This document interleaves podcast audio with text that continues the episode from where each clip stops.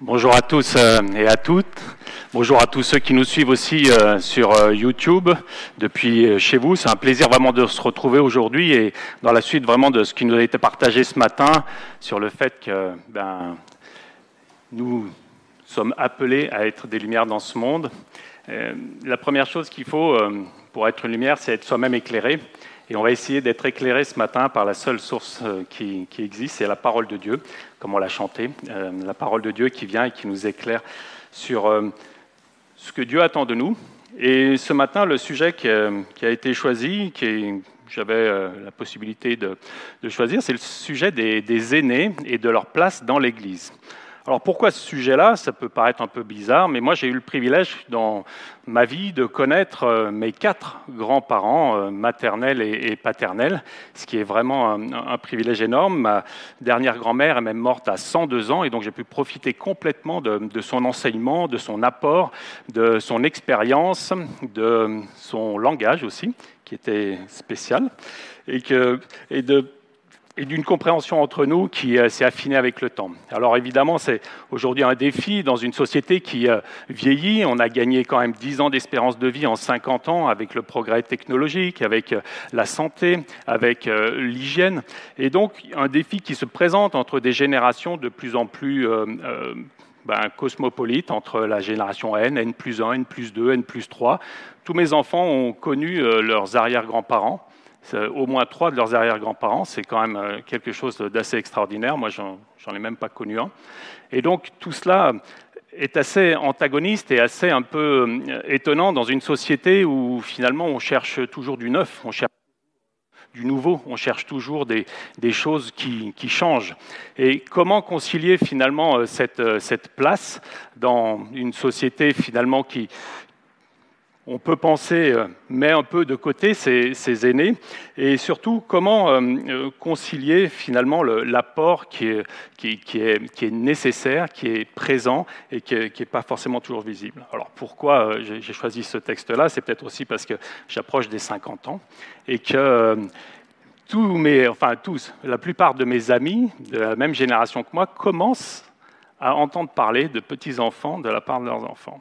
Alors c'est peut-être euh, un sujet qui me touche euh, plus, mais c'est surtout aussi, je crois, parce que j'ai vécu aussi de belles choses avec mes grands-parents. Je ne sais pas si vous avez pu le, faire, mais je, je vous le souhaite. Alors pour aborder ça, on va s'intéresser à une histoire dans la Bible qui traite de cette relation entre générations. Et cette histoire, c'est l'histoire d'Abraham et de Lot.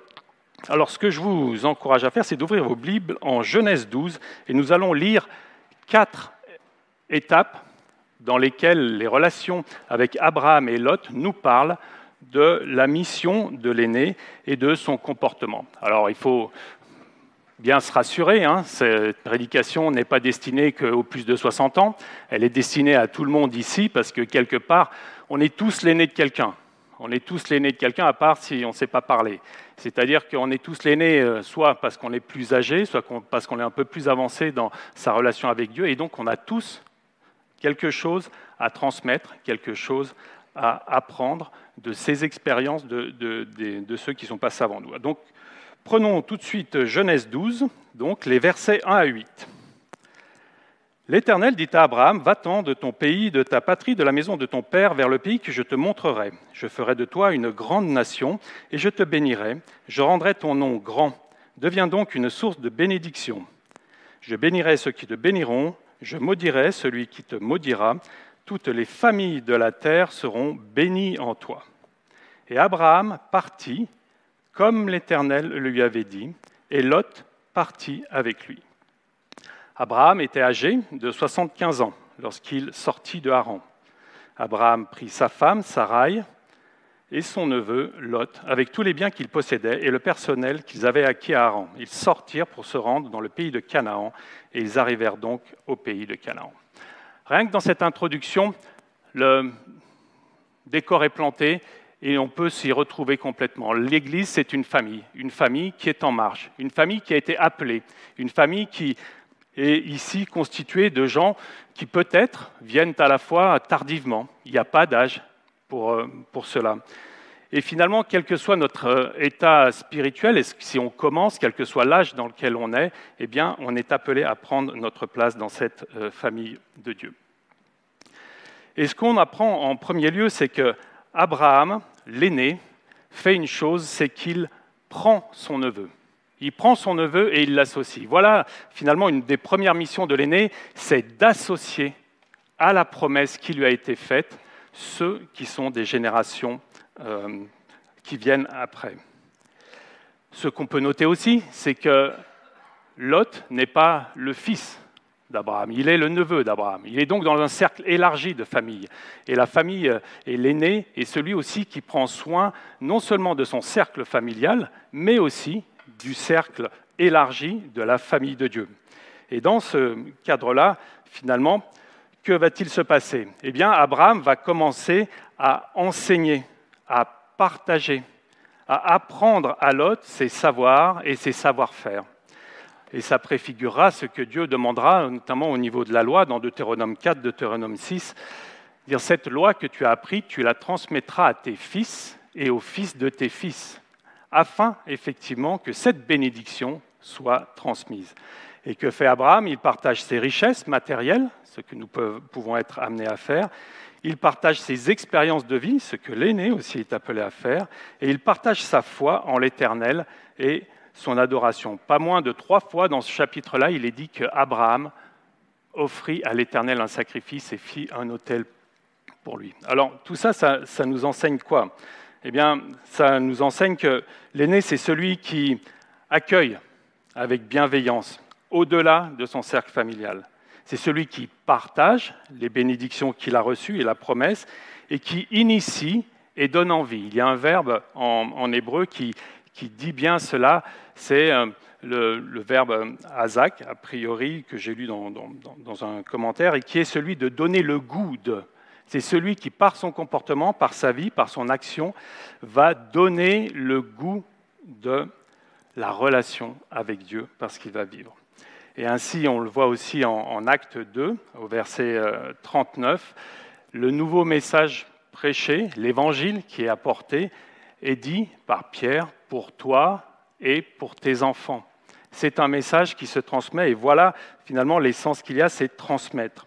Alors on fait ça euh, très rapidement, dès que les enfants naissent, on, les, présente à l'Église, on les insère dans cette famille-là, on demande la bénédiction dessus. Et voici une première façon de le faire. Mais il y a des, plein de petites choses dans, la vie, des, actions que, que l'on a, notamment à travers la relation qu'on peut avoir avec nos enfants, la, prière du soir, euh, un aîné qui vient enseigner dans l'école du dimanche. Euh, plein de petites choses qui sont plantées comme ça et sur lesquelles nous sommes encouragés finalement à venir partager et alimenter c'est aussi notre façon de vivre qui va être ici porteur du, message. Je me souviens d'un jeune que j'ai rencontré à Teen Ranch euh, l'an dernier et qui euh, vient d'un arrière-plan euh, complètement athée, sauf que sa grand-mère avait des souvenirs de catholicisme et des souvenirs qui étaient profondément ancrés en elle. Et chaque fois, chaque soir, elle leur faisait réciter le Notre Père. Et ceci a ancré chez ce jeune, dans ce jeune, une réalité euh, une, volonté d'aller chercher pourquoi ceci est important.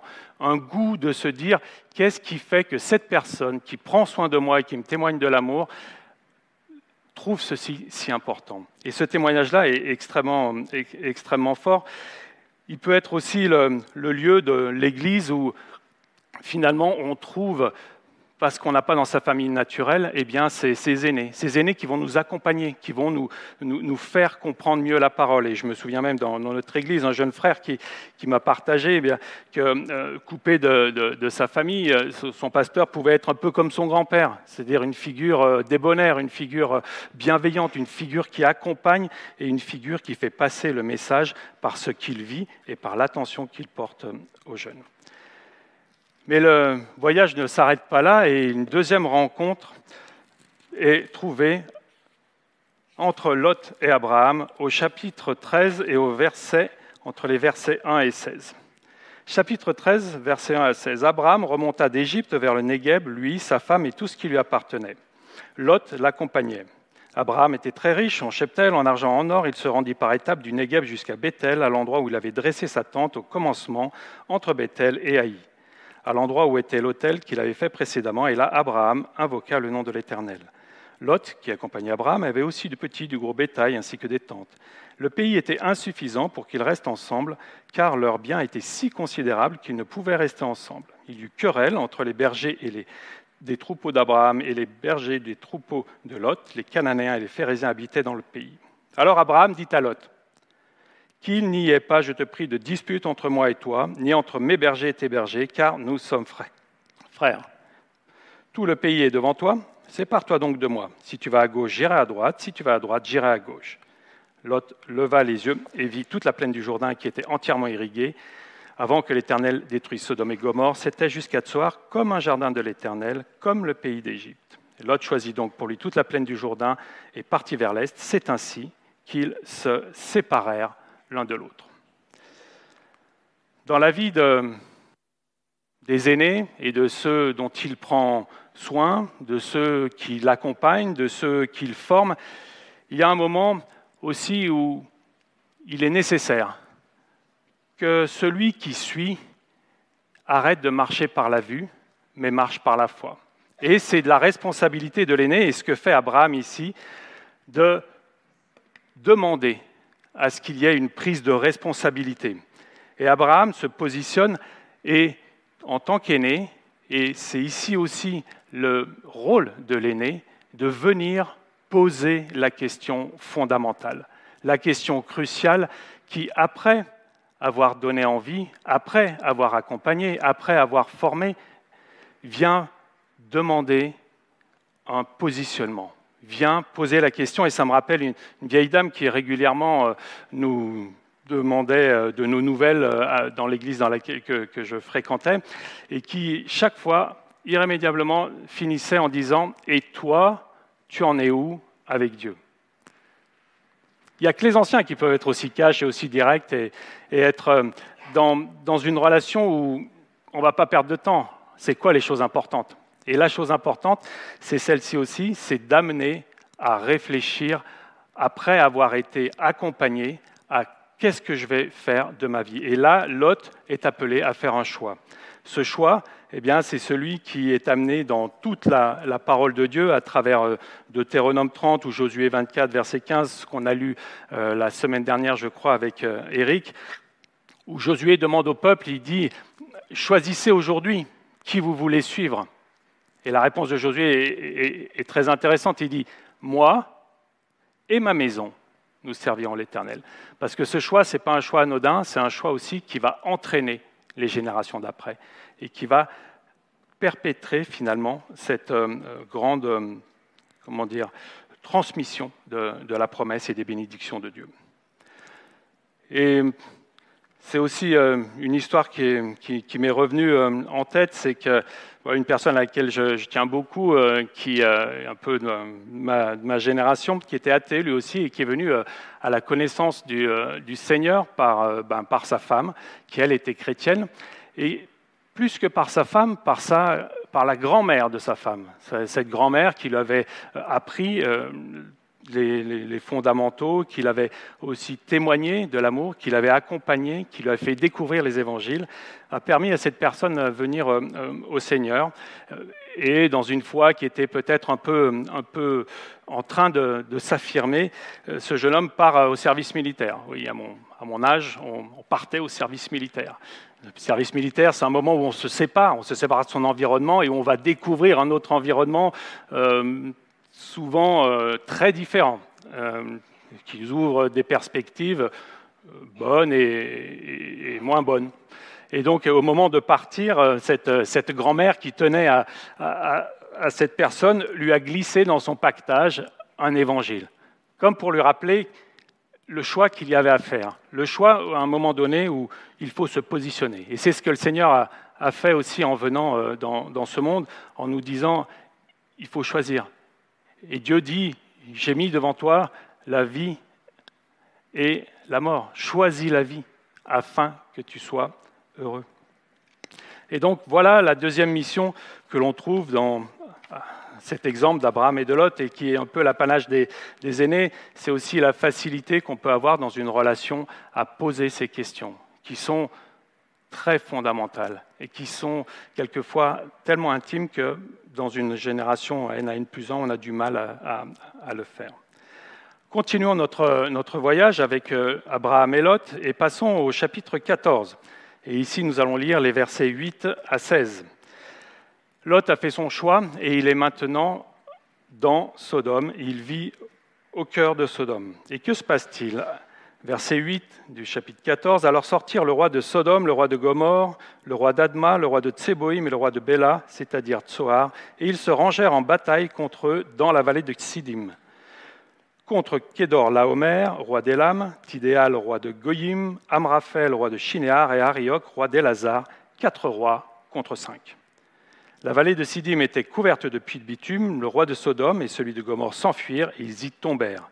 Le reste s'enfuit vers la montagne. Les vainqueurs prirent tous les biens de Sodome et de Gomorre, toutes leurs provisions, et ils s'en allèrent. Ils prirent aussi avec eux, euh, ils prirent aussi avec ses biens Lot, fils du frère d'Abraham, et ils s'en allèrent.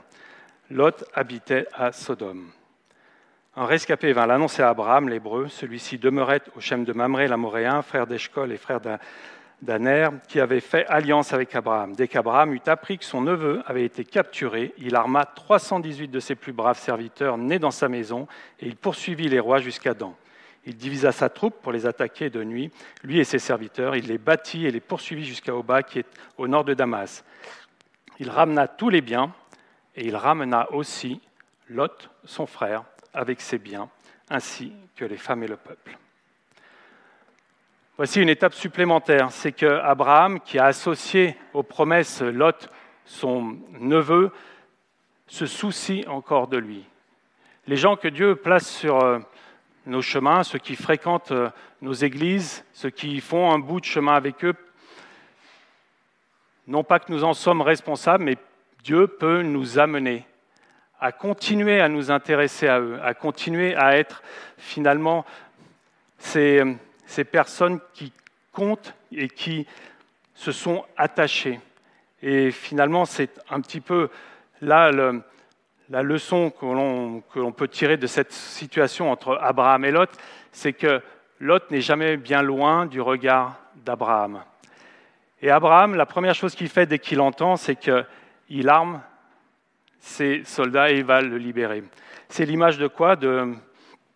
Eh de quelqu'un qui a fait un choix, qui s'est peut-être euh, égaré et qui est prisonnier, qui est prisonnier, prisonnier du monde, prisonnier d'un environnement qui, est toxique pour lui. Et que fait l'aîné? Eh ben, C'est celui qui va persévérer pour ramener au choix crucial cette personne qui est dans un environnement inadéquat. C'est aussi celui qui met en œuvre ses moyens et ses ressources personnelles. On a chacun des ressources, on a chacun des, dons, on a chacun des, moyens qu'on peut mettre en œuvre. Alors c'est peut-être des moyens financiers quelquefois, hein. ça peut être des moyens euh, euh, professionnels, donner du travail, ça peut être euh, des moyens humains et physiques, c'est donner de sa personne, et ça peut être aussi des, des moyens organisationnels. Chacun, chacun de nous, nous avons des capacités, des capacités qu'on peut mettre en œuvre, des capacités que l'aîné est appelé à mettre en œuvre pour aller chercher ceux qui sont prisonniers, pour aller chercher et s'intéresser à ceux qui sont loin. Alors, je n'ai pas beaucoup d'exemples car euh, c'est un environnement un peu complexe parce que euh, finalement Abraham ne juge pas ce, qu'a fait Lot. Il ne juge pas le fait qu'il se soit égaré, mais il se soucie de lui encore et encore et il vient le ramener. Ça me rappelle euh, des histoires que je lisais euh, dans, un livre qui s'appelle euh, La cité interdite ou Chasing the Dragon avec Jackie Pullinger. Je ne sais pas, c'est peut-être d'une autre génération, mais c'est une, une, évangéliste qui a eu à cœur d'aller soutenir tous les drogués qui étaient dans les bas-fonds de Hong Kong et qui en a fait son, son ministère et qui a investi ses ressources parce qu'elle était touchée, parce qu'elle était attachée à ces gens-là qui étaient dans une situation complexe et irrémédiable. Et finalement, l'aîné, c'est un peu celui-ci aussi qui, avec ses moyens, avec euh, sa foi, avec ce qu'il sait, Abraham n'est pas bien vieux, il n'a pas une expérience phénoménale avec Dieu, mais elle s'est construite, elle s'est bâtie, elle s'est euh, euh, consolidée, et il sait que la chose importante, c'est que Lot rencontre Dieu et fasse ce choix. Et donc, il le ramène à ce choix-là. Si on lisait un peu plus loin l'échange avec Melchizedek et le roi de Sodome, on voit même que Abraham montre l'exemple de la décision à prendre en se désolidarisant complètement du roi de Sodome. Et c'est euh, aussi un des enseignements qu'on a, c'est que c'est bien d'amener à faire le choix, c'est aussi important quelquefois d'aider à prendre la décision, d'accompagner dans la décision, en montrant finalement l'importance de, ce positionnement. On progresse vers la quatrième étape, la quatrième qui est euh, eh bien, contenue en Genèse 18. Là, on, saute un passage un peu important de, de la vie d'Abraham. Lot est toujours euh, à Sodome. Il a refait, il a fait de nouveau le choix de s'installer dans, cette ville. Et voilà ce qu'il se passe en Genèse 18 au verset 1 et 2. L'Éternel apparut à Abraham au chêne de Mamré, tandis qu'il était assis à l'entrée de sa tente pendant la chaleur du jour. Il leva les yeux et regarda, trois hommes étaient debout près de lui, et quand il les vit, il courut à leur rencontre depuis l'entrée de sa tente et se prosterna en terre, parce que l'Éternel était là. On va sauter la partie qui correspond à la promesse pour Abraham et Sarah d'une descendance, et on va passer au but qu'ont aussi ces trois hommes et qu'a l'Éternel en descendant sur, sur la terre. Et on passe au verset 20, et il dit, L'Éternel dit à Abraham, ce qu'on reproche à Sodome et Gomorre est si énorme, et leur péché est si grave, que je vais descendre et voir s'ils ont agi tout à fait comme je l'entends dire, et si cela n'est pas, je le saurai aussi. Les hommes se détournèrent de là et se rendirent à Sodome. Mais Abraham se tint encore en présence de l'Éternel. Abraham s'approcha et dit, Feras-tu aussi succomber le juste avec le méchant? Peut-être y a-t-il cinquante justes au milieu de la ville. Les feras-tu succomber aussi et ne pardonneras-tu pas à cette localité à cause des cinquante justes qui sont au milieu d'elle? Loin de toi de faire une chose pareille, mettre à mort le juste et le méchant, en sorte qu'il en serait du juste comme du méchant. Loin de toi celui qui juge toute la terre n'agira-t-il pas selon le droit? Et l'Éternel dit, si je trouve dans Sodome cinquante justes au milieu de la ville, je pardonnerai à toute cette localité à cause d'eux. Et si on continuait l'histoire, on voit qu'Abraham a dialogué avec Dieu, continue à intercéder, continue à demander, mais s'il y en a 45, et s'il y en a 30, et s'il y en a 20, s'il y en a 10. Et on voit qu'Abraham se soucie, encore une fois, de la situation de son neveu Lot, qui est dans Sodome, et dont il sait qu'il est juste, et dont il demande à Dieu finalement d'épargner, car ici le jugement est définitif, la destruction arrive, Dieu va mettre un terme à tout le mal qu'il voit, et Abraham a peur que Lot soit emporté dans sa colère. Et finalement, ce qu'on peut voir, c'est que Ici, il y a une situation qui est au-delà des forces d'Abraham. Abraham ne peut pas armer ses, soldats et aller, chercher. Et en tant qu'aîné, que fait-il? Eh bien, quand il ne peut plus euh, agir, eh bien, il intercède pour son neveu. Il fait une demande et il fait appel à la justice de, de l'Éternel. Et l'aîné, c'est finalement celui-ci qui, à la fois dans la toute-puissance et dans la justice de celui qui tient toute chose dans ses mains. Et même quand les situations nous dépassent, et elles peuvent nous dépasser parce que euh, générationnellement on est trop loin de ceux qu'on accompagne, euh, physiquement on est trop loin, où on n'a plus l'énergie, où on a perdu le contact, où la communication a été rompue, beaucoup de situations dans lesquelles finalement on ne se sent plus de pouvoir agir avec tout ce qu'on a. Et voilà ce qui nous reste, eh c'est l'intercession. Et l'intercession, c'est cette prière prière ardente pour le salut, cette prière ardente pour euh, la conversion de ceux qui sont ben, finalement euh, loin et en proie au jugement, au jugement de Dieu. Voilà le, quatrième point. Alors quels enseignements on peut tirer euh, finalement de, ces quatre, de ces quatre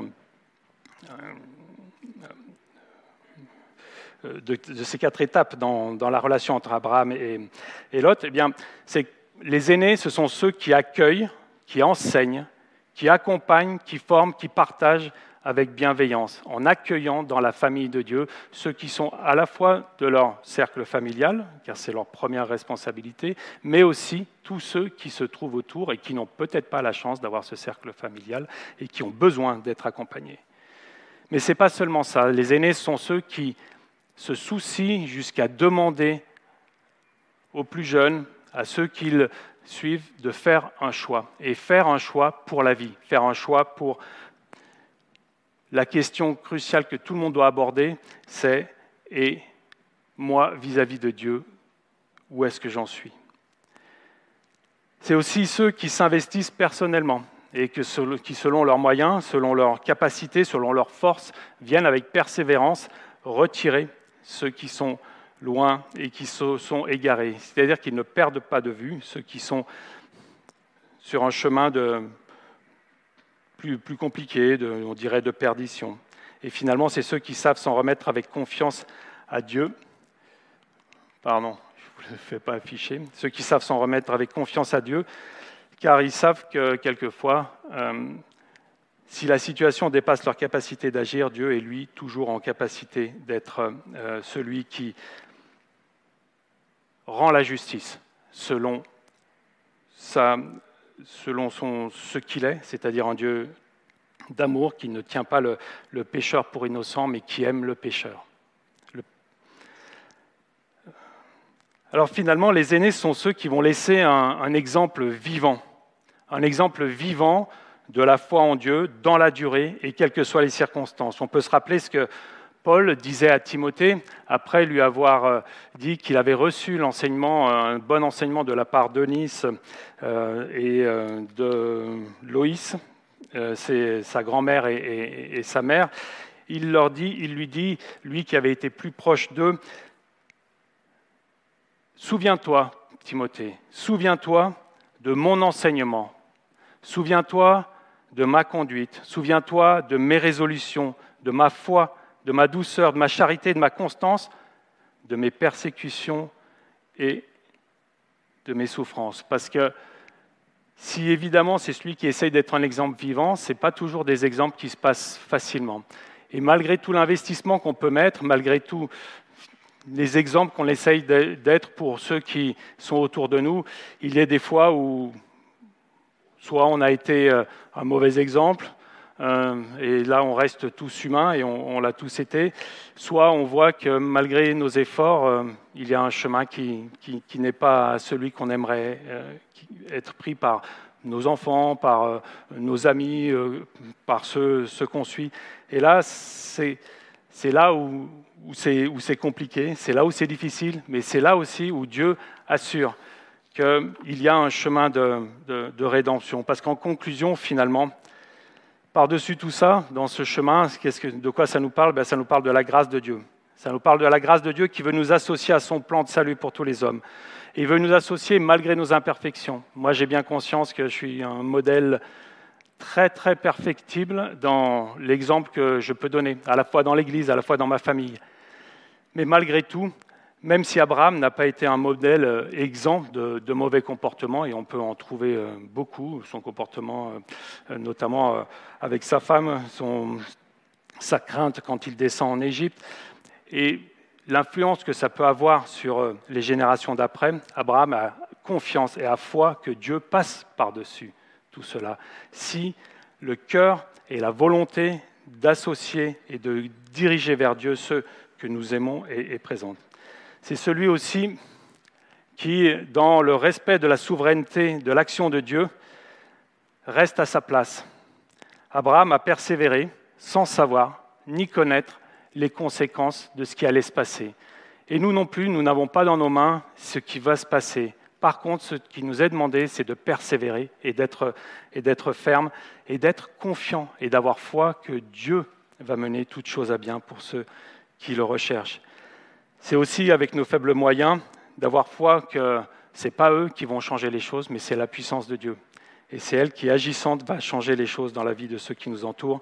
Et à l'image de, de, Christ, qui lui a rempli ces quatre points, mais en a fait un supplémentaire, c'est qui nous est euh, inaccessible, c'est celui de mourir pour nous.